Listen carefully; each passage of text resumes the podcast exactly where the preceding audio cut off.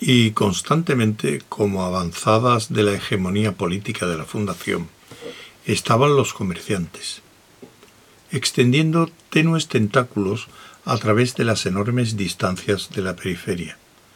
Podían pasar meses o años entre dos desembarcos en términos. A menudo sus naves no eran más que conjuntos de reparaciones e improvisaciones caseras. Su honradez no era de las más altas, su osadía. Mediante todo esto forjaron un imperio más consistente que el despotismo pseudo religioso de los cuatro reinos se relatan innumerables historias acerca de estas figuras macizas y solitarias que se regían, medio en broma, medio en serio, por un lema adaptado de uno de los epigramas de Salvor Harding. Nunca permitas que el sentido de la moral te impida hacer lo que está bien. Ahora es difícil saber qué historias son reales y qué historias son apócrifas. Probablemente no hay ninguna que no haya sufrido alguna exageración. Enciclopedia Galáctica.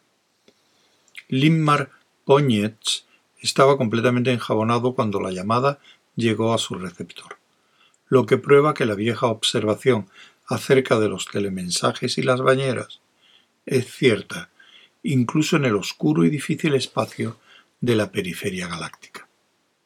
Afortunadamente, la parte de una nave de libre comercio que no se dedica a estivar mercancías varias, es extremadamente recogida. Tanto es así que la ducha, con agua caliente incluida, está localizada en un cubículo de 2 por 4 a 3 metros del panel de mandos. Poñetz oyó el repiqueteo del receptor con toda claridad.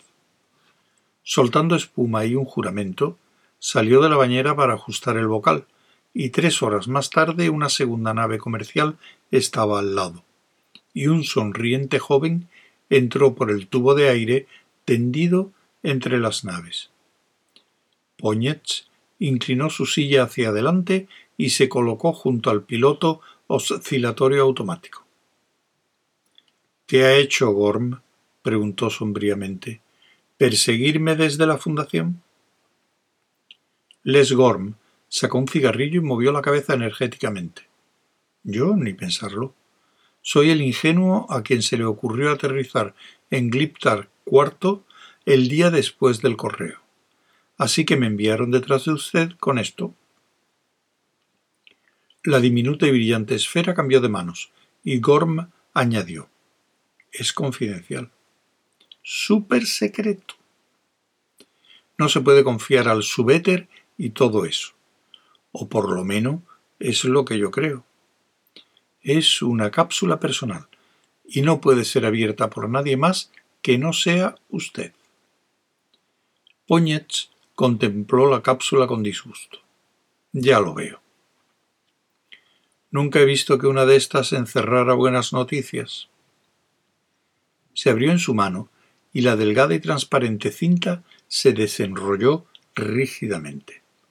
Sus ojos recorrieron el mensaje velozmente, pues cuando la última parte estaba saliendo, la primera ya se oscurecía y arrugaba. Al cabo de un minuto y medio se había vuelto negra y, molécula por molécula, se desintegró. Poñetz gruñó con voz profunda. Oh, galaxia. Les Gorm preguntó serenamente. ¿Puedo ayudarle de algún modo o es demasiado secreto? le molestará, puesto que usted forma parte del gremio. Tengo que ir a Ascon. ¿Allí? ¿Por qué razón? Han apresado a un comerciante, pero no se lo diga a nadie. La expresión de Gorm se vio dominada por el cólera. Apresado. ¿Eso va contra la convención? Y también la interferencia con la política local. Oh, ¿es eso lo que hizo? Gorm reflexionó. ¿Quién es el comerciante? ¿Alguien que yo conozca? No, contestó Poñetz secamente.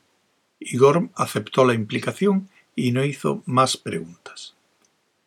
Poñetz estaba levantado y mirando inexpresivamente por la biciplaca.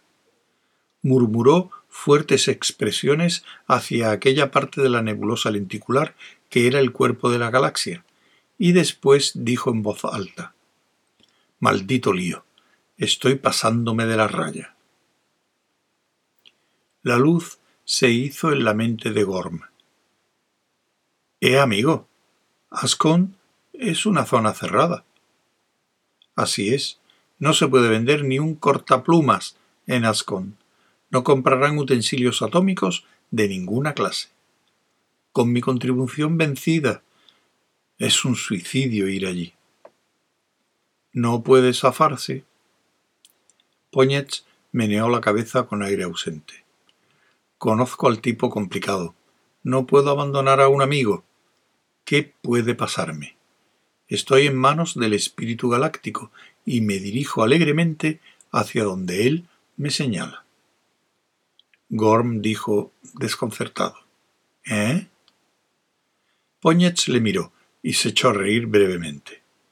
Me había olvidado. Usted no ha leído el libro del espíritu, ¿verdad? Nunca he oído hablar de él, dijo Gorm, concisamente. Bueno, lo conocería si hubiera tenido una educación religiosa. ¿Educación religiosa? ¿Para el clero? Gorm estaba profundamente aturdido. Me temo que sí. Es mi vergüenza oculta y mi secreto. Sin embargo, yo era demasiado para los reverendos padres. Me expulsaron por razones suficientes para estimularme a recibir una educación seglar a cargo de la fundación.